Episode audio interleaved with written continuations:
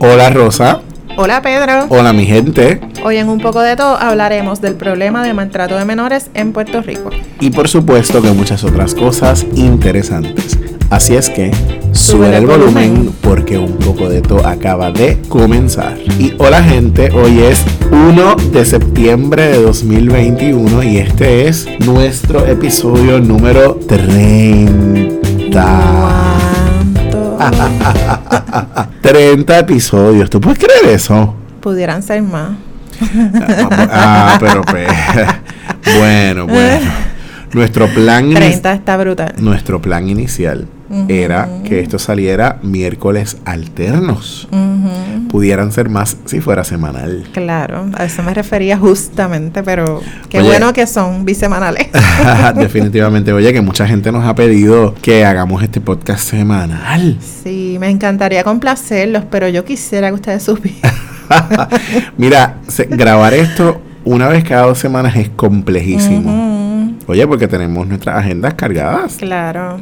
Y buscar un tema que les guste. bueno.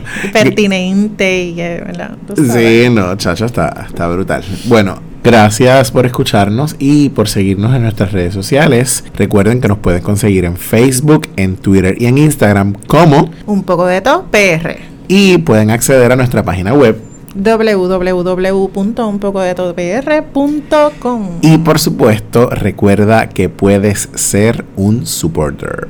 Yes, en otras ocasiones lo hemos mencionado, sin embargo, nos gusta, ¿verdad? Siempre hacer la mención. En todas las veces. en, las casi, en las casi 30 veces.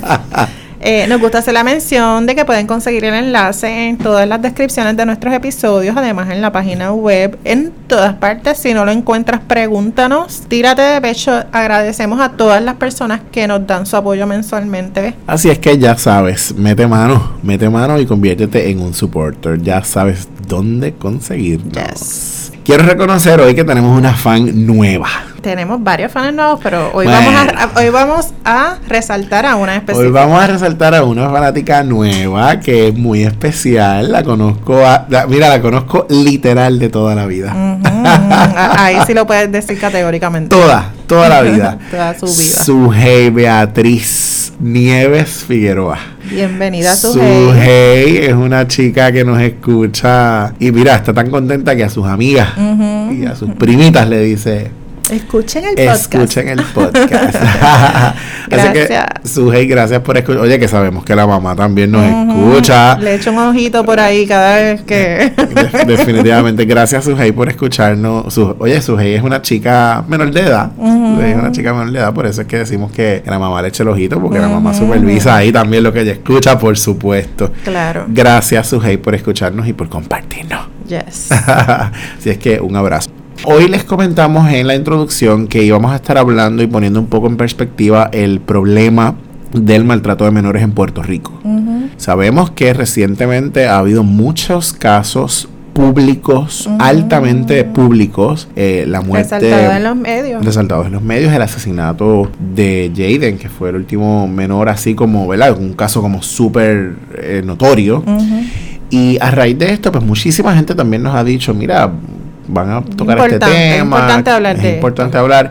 Así es que hemos decidido dialogar sobre este tema en, el episodio de hoy. Tan serio y complejo, ¿verdad? Porque justamente como nos estábamos preparando para, para tocar el tema, queríamos hacerlo responsablemente y pensamos en, ¿verdad? en la complejidad, en cómo tocarlo justamente responsablemente y, y traer cosas importantes que verdaderamente hagan una diferencia, ¿verdad? Claro. En, nuestras vidas y en, las vidas de otras personas. Claro, en, en nuestras vidas profesionales nosotros no necesariamente necesariamente estamos ajenos, ¿verdad? Porque ambos estudiamos de pronto trabajo social, Rosa adicional estudió consejería, pero de hecho Rosa trabajó directamente en algún momento con eh, la línea de emergencia. Yo trabajé también por, varios años con abuso sexual infantil. Así que no estamos ajenos para nada a esta situación. Y además de eso, pues somos ciudadanos, ustedes lo saben, que, nos tocan estos temas, queremos ser responsables con la transmisión de información. Y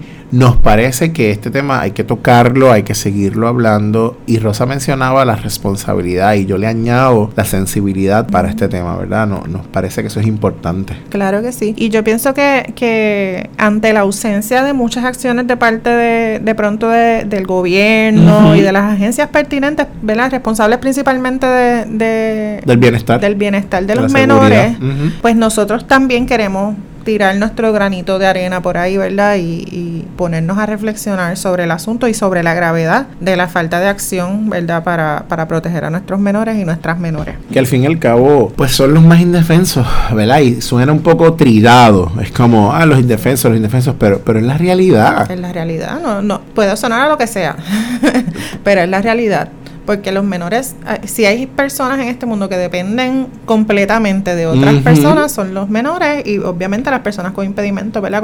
Con, algún impedimento.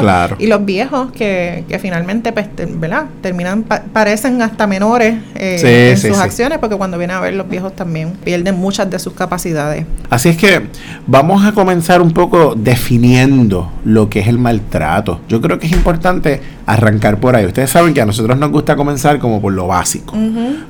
¿Cómo se define el maltrato? ¿Qué es el maltrato? Porque, porque la gente tiene que saber que hay diferentes manifestaciones o tipologías de maltrato. ¿Pero qué es el maltrato? Bueno, pues la ley para la seguridad, bienestar y protección de menores, que fue puesta en vigor en el 2011, ¿verdad? Con todas sus enmiendas que han ocurrido con el paso del tiempo, define, ¿verdad? O establece que el, el maltrato de menores es un acto u omisión intencional que comete uno de los padres o la persona encargada del menor que ponen en riesgo su salud física, mental o emocional, abuso sexual o trata humana, permitir que otra persona cause ese daño, utilizar a un o a una menor o permitir que otra persona utilice a ese menor para conducta obscena, abandono voluntario de ese menor, explotación de los menores para lucrarse o recibir un beneficio, incurrir en conducta criminal, que es un delito contra la salud del menor, incluyendo abuso sexual o trata humana, y el incurrir en violencia doméstica en presencia de los menores. Oye, y eso es un resumen, ¿verdad? Porque El, el, la definición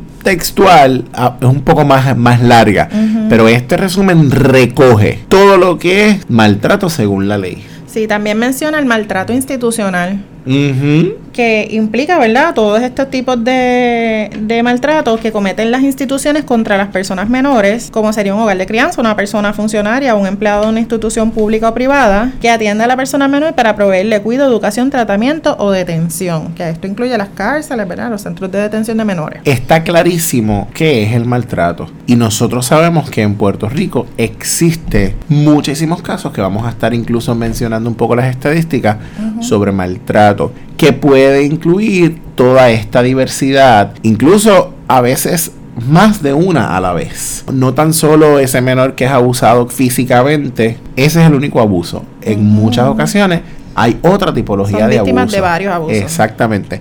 Y fíjate que hay una parte que Rosa lee de la definición que tiene que ver con que los menores presencien violencia en la familia. A lo mejor el menor no es el que directamente está siendo víctima porque a lo mejor no le están dando la pela, por decirlo de esa manera.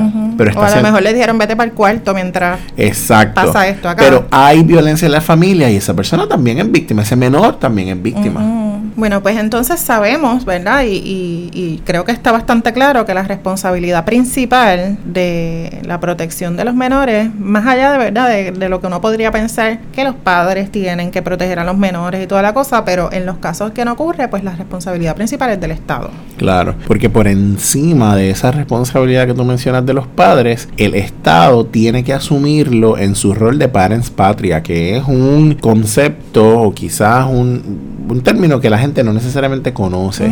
Sí, porque no, la gente común no tiene, ¿verdad? Claro. Que, es lo que habíamos hablado también en algún momento mientras discutíamos, que, que la, la divulgación de la ley no necesariamente está tan, ¿verdad? No, ha sido tan, amplia para que la gente lo tenga claro. Seguro. Así que el Estado tiene la responsabilidad de meterse ahí, hablando en arroz de bichuela, cuando la familia que son los llamados principalmente a la protección, seguridad y bienestar de ese menor, no cumplen con eso. Entonces el Estado ahí es que interviene. Claro.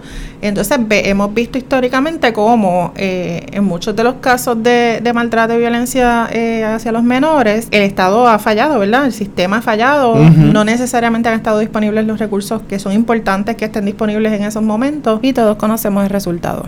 Así que, ¿verdad? Sabemos que hay un alza de, casos de maltrato, entre otras cosas. La ciudadanía entonces tiene una responsabilidad. Sí, y está contenida en la ley. Y está contenida en la ley. Cualquier persona, pública o privada, cualquier persona, independientemente sea una persona que le está dando servicios al menor en una institución pública o privada, estamos llamados a alertar si tenemos conocimiento o inclusive sospecha de que un menor está siendo maltratado en cualquiera de sus tipologías. Tiene la obligación de reportar. Correcto. Así que eso de que, ah, yo no me meto en los problemas de esa gente, ah, yo no, ¿verdad? los problemas familiares son problemas familiares, que en muchos de los casos es la excusa. No, no, después ellos se resuelven y se arreglan. Tú sabes que eso es una de las, cuando yo hablo con mis estudiantes en, en las clases, eh, cuando hablamos de problemas sociales, se habla sobre las razones por las cuales en muchas ocasiones se dificulta identificarlos. Y una de esas es eso que tú mencionas. Ocurren en la intimidad, como es el maltrato, el abuso sexual, la violencia de género doméstica y como ocurre en la intimidad, nadie mira para allá, eso es problema de pareja, eso es problema de familias, no me meto. Hasta que mataron al muchachito y entonces ahí todo el mundo salió. Claro, eh, y tenemos que, asumir esa responsabilidad, esa obligación, eh, y tenemos que hacernos, ¿verdad?, de entender que, que quedarnos callados nos hace cómplices eh, del maltrato y de las situaciones que está experimentando, ya sea un menor o sea quien sea, ¿verdad? somos cómplices de, de, lo que está ocurriendo. Y yo pensaría que nadie quisiera ser cómplice de un maltrato a un menor y, vamos, de un asesinato a un menor. Y esto nos trae al asunto de las estadísticas en Puerto Rico. Es importante recalcar a la gente que en Puerto Rico históricamente ha habido una falta de estadísticas al día. Sí, ahora mismo estamos, las últimas estadísticas publicadas fueron en el 2015 y vienen de los años 2012 a 2013. Exactamente, el perfil. El perfil. Hay unas estadísticas que siempre salen, ¿verdad? Pero sabemos que no necesariamente están tan al día. Claro. Y provienen del Departamento de la Familia, que, que tienen que ver con, con casos reportados, ¿verdad? Con, con, el seguimiento de esos casos. Tú sabes, eh, definitivamente pienso que es la agencia eh, que le corresponde mantenernos informados acerca de lo que está ocurriendo. Claro, pero no hay un instituto de estadística, oye, que hay, pero no necesariamente sabemos que funciona como debería. Claro. Y no sabemos con exactitud cuál es la cantidad. Según la Administración de Familias y Niños, ¿verdad? Del Departamento de la Familia, para el 2020 en Puerto Rico, al menos, ¿verdad? En Advance recibieron 10.833 referidos de maltrato a menores. Sabemos que por cada un caso reportado existe por lo menos dos, quién sabe si tres, de los que no se reportan. Así es que esa cifra pudiera ser el doble o hasta el triple. Sí, e, es bien cuestionable justamente por eso, porque sabemos que todos estos casos se quedan en el hogar, se quedan, eh, los mantenemos en secreto. Por lo mismo que estábamos mencionando. Claro, la secretividad de la familia, no digas nada. Los paños sucios se lavan en casa. Claro, claro. Eh, y justamente si, si un niño o niña es maltratado por su encargado, su padre, con la persona que se supone que, que cuide y, y en la que ese menor confía, eh, y particularmente en estos meses de aislamiento que hemos estado fuera de las escuelas, que no, no han tenido contacto con trabajadores sociales escolares, que no han tenido contacto con otras personas que pueden ser recursos, cuando vienes a ver el niño no tiene a quién decirle, ¿verdad? y, y, tras de que es un asunto que podría hacer sentir al niño culpable, ¿verdad? Porque puede pensar, ay, me, este, le van a hacer daño a mi familia, a la gente que yo amo, porque déjame decirte que es la gente en, la que el niño confía. ¿verdad? claro. Complicado, complicadísimo. Sí, justamente mencionaste el asunto del encierro y las estadísticas que hemos encontrado dicen que con la pandemia y el encierro los casos han aumentado. Eso estamos claros. Los profesionales de la conducta, sobre todo el Colegio de Profesionales del Trabajo Social, desde el principio dijo, oye, hay que hacer un tax force social porque con el encierro y con la pandemia vienen otras situaciones sociales como la violencia Claro. dentro del hogar. Dentro ¿ok? del Y hemos encontrado entonces, mira, por ejemplo, entre enero y mayo del 2021, según ATFAN, se han reportado 5.434 referidos, la mitad del año anterior. En menos meses. En menos meses. Fíjate que en menos meses. Así que de abril para acá, de mayo para acá, ya estamos en, en agosto, en septiembre, empezando septiembre. Ujú. Así que sabemos que, que esa cantidad ¿Cuánto más puede ser? debe ser un millón más, como, como diríamos. 28% más que en el 2020 fueron los casos referidos por explotación infantil. Guau. Sí, que, y sabemos que esos casos hay un, es un asunto mucho más complejo porque es, cu- cuesta un poco más identificarlos. A la gente les cuesta eh, reconocer cuando hay un caso de explotación infantil y, y nombrarlo y referirlo, ¿verdad? Porque, porque sabemos que es complejo. Pero mira, mira, y, y yo creo que quizás también el aumento tiene que ver con que obviamente los niños están en las casas y, y- y hay un- mucha violencia, hay un, ¿verdad? un aumento de violencia, lo Ujú. sabemos pero también con que se ha ido orientando sobre qué es también en la explotación. Así que, ¿verdad? Sí. Un poco pues también aumenta Sí, la... mucha gente piensa que la explotación infantil en Puerto Rico no se da, que eso se da en países tercermundistas, valga. Lo sentimos. No, no sé cuán de primer mundo estemos tenemos aquí. mala- varias malas noticias en este momento. bueno, y, oye, y nos reímos, ¿verdad? sí, De- claro. De, esto, pero sabemos que es un tema... Pe- pero es la realidad, es la realidad. Es la Y- realidad. Y, y nos cuesta, nos ha costado mucho tiempo darnos, darnos cuenta que nos ocurre en la cara, ¿verdad? Y, y no hemos, no lo hemos nombrado como debe ser y no hemos hecho nada para corregirlo. Por el mismo asunto del secreto, por el mismo asunto de que pensamos que las familias se dan ciertas dinámicas que uno debe como tolerar y ya es hora de, de detenerlo. Sí, y entonces a pesar de que tenemos una ley que, como mencionaste ahorita, la ley 246, que es la ley vigente, sabemos que en Puerto Rico hay una falta de políticas públicas dirigidas, mira, posiblemente el, el asunto punitivo, ah, pudiera estar por ahí. Claro, justicia. Que justicia, venga justicia. que venga justicia. Pero ¿dónde está la parte de la prevención? Sea, eh, escasea, déjame decir. La educación. Claro. Escasea. Escasea. escasea y lo vemos todo el tiempo. Y yo creo que también hay un asunto de que, ay, la gente ya, ah, maltrato, maltrato, maltrato. Lo hablan por ahí y ya la gente dice, no quiero escuchar más porque ya eso se ha mencionado tanto. Y entonces ahí es que viene el desconocimiento. Claro. Ahí es que viene la falta de yo tener la información, los recursos para yo identificar que eso está ocurriendo y poder entonces denunciarlo, Claro. Oportunamente. oportunamente. Sí, y también hay un asunto con el, ah, no, esta es la generación de cristal, lo hemos mencionado en otras ocasiones. Sí. Mira, nosotros no somos una generación de cristal, ni los más jóvenes que nosotros son una generación de cristal, somos gente que sabemos y reconocemos unas conductas inadecuadas y las podemos nombrar, como lo dije ahorita. Antes eh, ocurría un montón de cosas en, las, en los hogares y la gente las permitía porque pensaban que eso era normal. Ahora sabemos que no son conductas normales y reconocemos que tenemos que meterle mano al asunto y le podemos poner un nombre y decir, mira, yo quiero que esta conducta pare. Yo quiero que este vecino que viene a mi casa y me toca, deje de venir a mi casa y que me toque y que mi, gen- mi familia lo sepa y no diga nada. ¿Ves? Exactamente. Este, cosas como esas. Así que definitivamente yo me, a veces, ¿verdad? No es que me alegro que pasen cosas, me alegro que la gente tenga el coraje y que se sienta suficientemente confiada de, de denunciar cosas con los niños, que, de denunciar cosas que les ocurren eh, en su carácter personal, porque sabemos que viene del empoderamiento, de que hemos ido trabajando poco a poco, decirle a la gente, esto no es normal, hay que denunciarlo. Y hay otro aspecto que me gustaría incluir y es que una vez ocurre la denuncia, ¿cuál es el protocolo que se tiene que seguir para atenderlo? Porque sabemos que nuestros niños en su mayoría están en las escuelas que le pertenecen al Estado, al gobierno públicas en su mayoría. Las escuelas tienen un protocolo adecuado. Deberían existir porque se supone que el protocolo está establecido. Está establecido, pero lo siguen. Ese es el detalle. O, o- o- o a ese menor a- cuando llega ya al departamento a hacer las entrevistas, a hacer la evaluación, por cuántas manos ha pasado ese menor. Por ponerte un ejemplo, los casos de abuso sexual. Claro. Se ha trabajado con esto y mira, conozco profesionales de primera mano que llevan Años. sobre 20 años trabajando con esto, que las denuncias del, de- de, de, de hace 20 años son las mismas de ahora. Wow. O permitan que esos menores pasen por el debido proceso. Los por ponerte un los ej- revictimizan. los revictimizamos. Por ponerte un ejemplo, el menor alegó en el salón, qué sé yo, en mi casa me tocaron, por poner ejemplo de abuso sex- sexual. Maestra entrevistó al menor, TS entrevistó al menor, la directora entrevistó al menor. El nene se fue para el comedor y la empleada del comedor le preguntó al menor. El guardia de seguridad le, Se enteró y le- se enteró y le preguntó. Sí. Llegó la policía estatal y le preguntaron.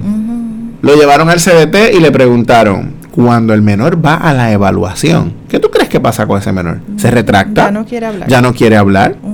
Tiene miedo porque incluso ¿Tiene miedo?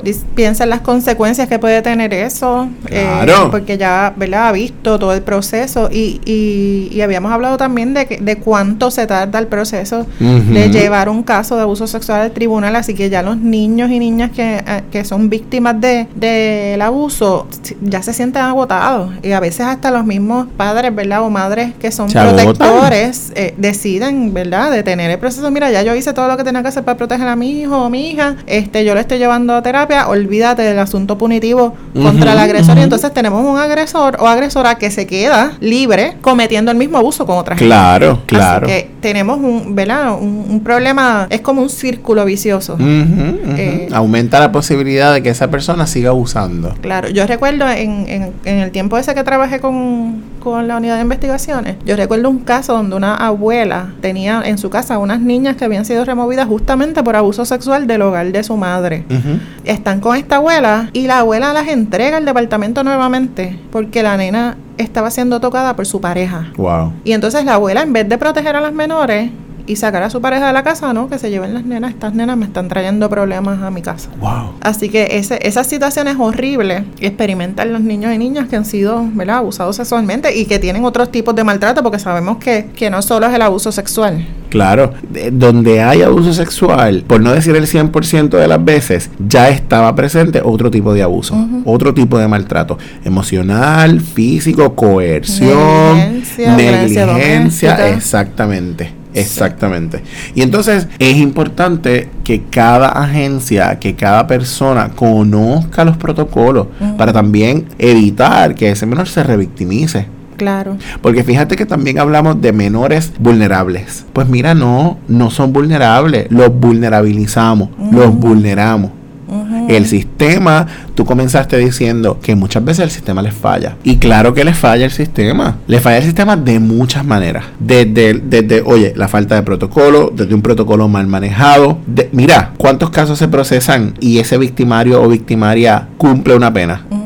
Sí. Esa es una manera de revictimizar. Eso es así. Y sabemos que la violencia tiene ¿verdad? unas raíces profundas y que vienen eh, y acompañan a muchas de esas personas que son agresores, maltratantes ¿verdad? de menores. Sabemos que, que venimos de una, de una cultura donde se ha probado la, la violencia física, el castigo físico. Y, y- y se ha normalizado. se ha normalizado. Porque una galleta a tiempo Claro, te, te hubiese enderezado. me hubiese enderezado.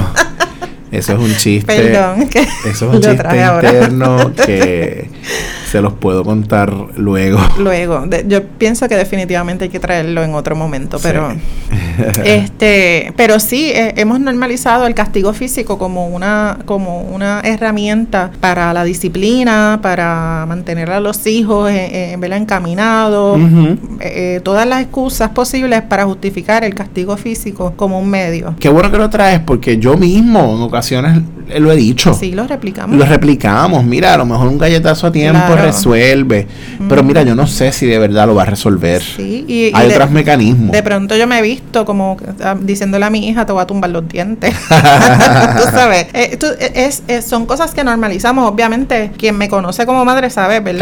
Claro. Que, que- que yo no soy una persona violenta con mi hija, mm, ni, ¿verdad? Ni, ni de lejos quisiera hacerlo, porque, ¿verdad? Yo, yo trato de balancear lo que aprendí como, como hija con lo que estoy haciendo como madre. Y, y es Y con, un lo que, reto. y lo- con lo que conoces también como profesional, con las Claro, experiencias de vida, claro. con las experiencias de otros, porque aprendemos, Pero sigue siendo un reto. Claro. Porque lo que viene con nosotros, lo que estamos escuchando toda la vida ha sido En el manual, en el manual. en el manual ese de, de cómo ser madres y padres y encargados y, y- y cuidadores, nos dice ¿verdad? La gente nos juzga si no le metemos un galletazo a, un hijo malcriado, si lo, si lo dejamos hacer una perreta en el mall, la gente nos mira. Tú sabes, es como eh, se, se, espera que tú seas ese tipo de padre que, que disciplina, ¿verdad? Con el castigo físico, porque en este momento lo amerita Rosa. Este es el momento del galletazo. Claro, y, y pues cuando venimos a ver la, la huella emocional y el daño, es, es más grande, ¿verdad? que, que si definitivamente lo educamos con amor.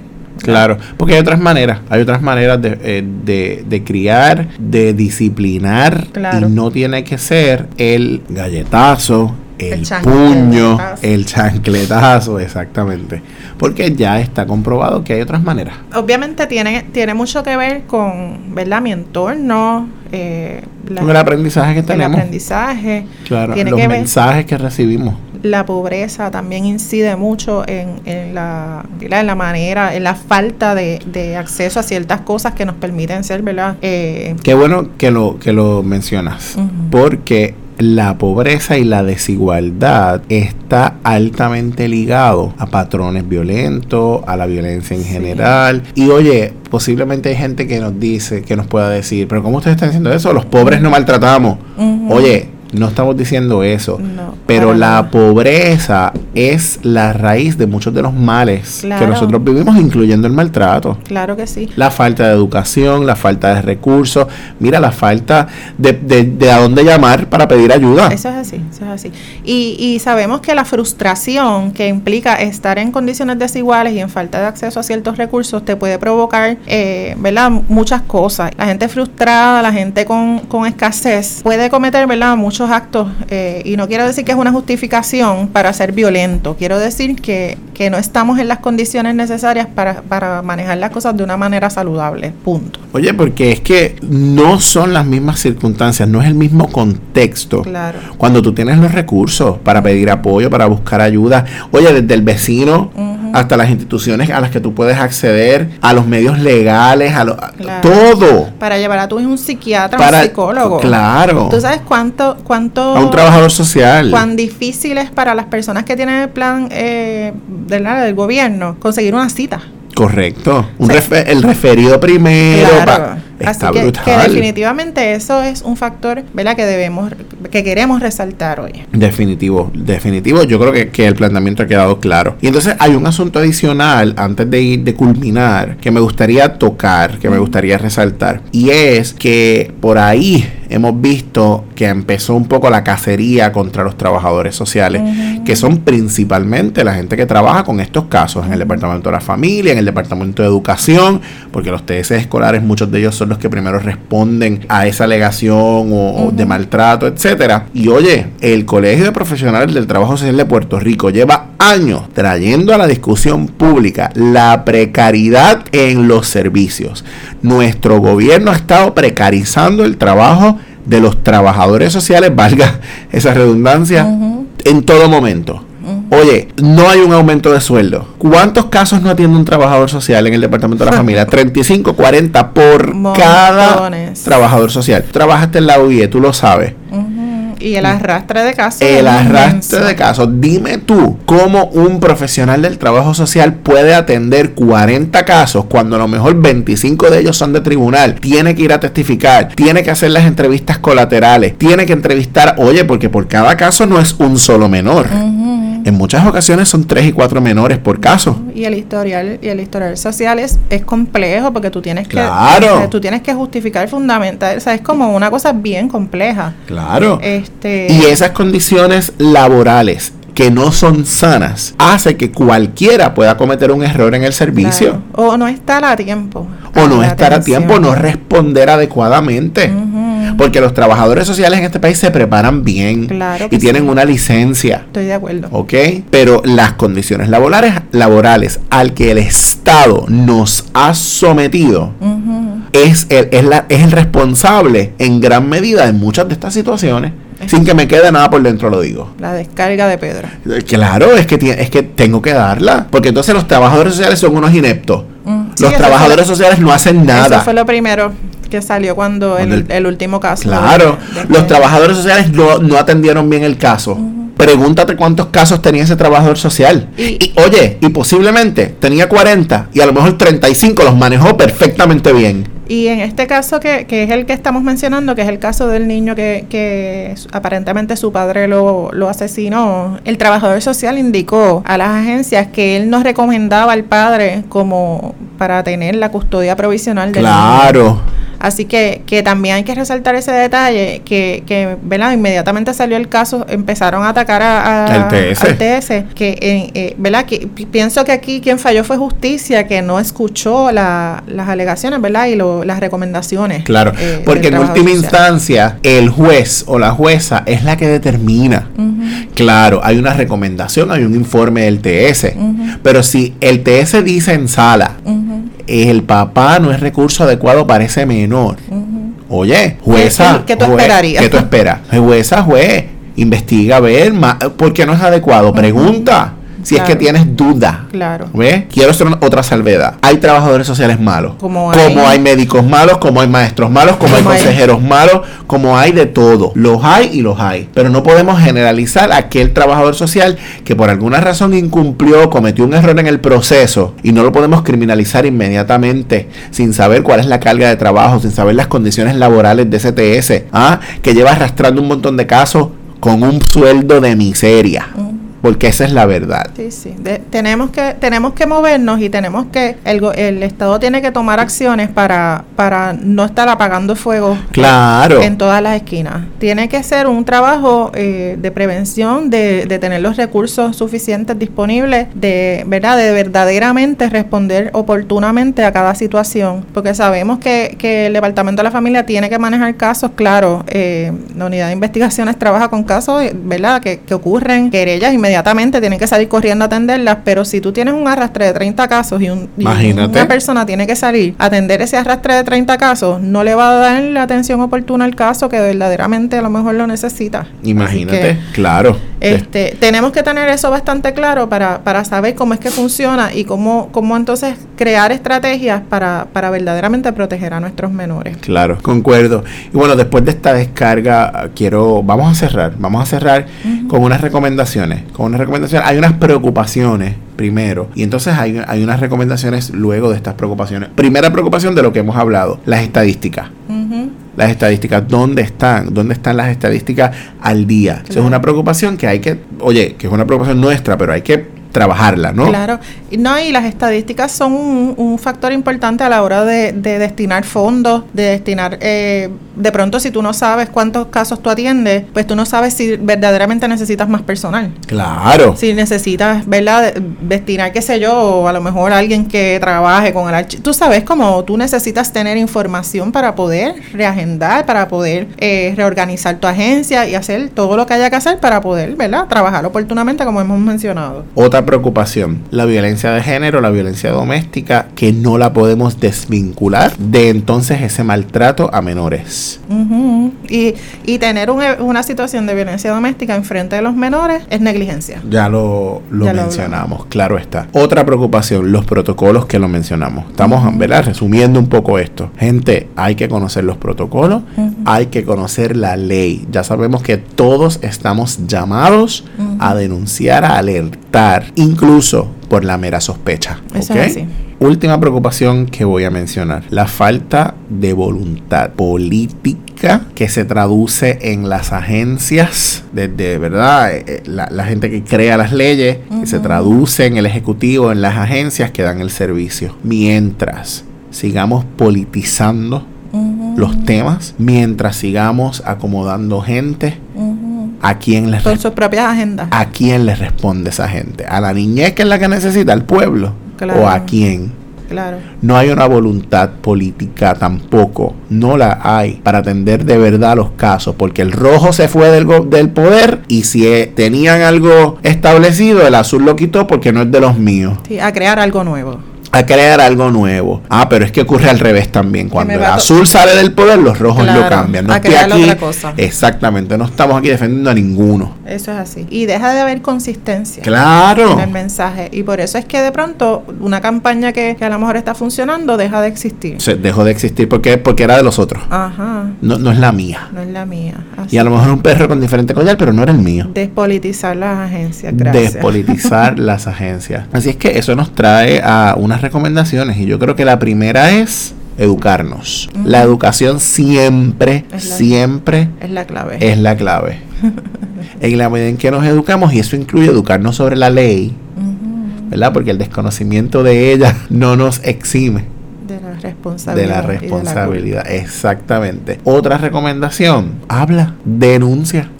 Alerta. Si ves que está ocurriendo, si tienes la sospecha, oye, llama, coge el teléfono. Hay unos números a los que puedes llamar. La línea de emergencias de la Unidad de Investigaciones Especiales es el 787-749-1337. Puedes llamar 24/7 a esa línea y te van a responder. Orientación familiar 787-977-8022. Ahí tienes dos numeritos. Mira, coge el teléfono, marca. Pregunta si tienes Pregunta dudas. si tienes dudas. Claro. ¿Ok? Yo pienso que la, la principal recomendación es estar atentos de las necesidades de, de, las de la niñez, ¿verdad? Y, y ser responsable y buscar su bienestar. Si sabemos que hay algo que le está haciendo daño a, a un niño o una niña, nosotros tenemos una responsabilidad y hay que protegerlo. Buscar su bienestar y hacer todo lo posible para que, ¿verdad? Para que sea protegido o protegida. Exactamente. Ha dicho Rosa. Y yo la segundo. He dicho. bueno, yo creo que hemos sido lo más responsables posibles tocando Hem- Hemos intentado. este tema. Recuerden, como yo siempre digo, esto no era aquí para hacer una tesis, esto era un poco para poner en contexto y para dejarles saber nuestro punto de vista también y, y educar un poco sobre, sobre esto. Ujú. Sí, y, y hoy quiero resaltar la aportación bien amplia y bien chula que siempre nos da Tatiana. Tatiana hoy se sometió, ¿verdad? A la tortura. A la tortura de, de apoyarnos a investigar sobre este tema que la conmueve mucho. Así que, me, ¿verdad? Me, me quiero resaltar el que ella haya sido gran- de gran aportación para que nosotros pudiéramos tocar este tema. Gracias, Tati, como siempre. Te votaste. Tatiana siempre, siempre, siempre se vota. Ujú. Y bueno, con esto cerramos nuestro episodio de hoy. Gracias por escucharnos. Como siempre, recuerda nuestras redes sociales. Nos consigues como Un poco de todo, PR. en todas las plataformas, Yes. Facebook, Twitter e Instagram. También puedes acceder a nuestra página web. www.unpocodetopr.com Puedes ser supporter. Busca el enlace. Busque el enlace. Y bueno, mira, ya agradecimos a Tatiana, así es que. Nos vemos en la próxima. Un abrazo, mi gente.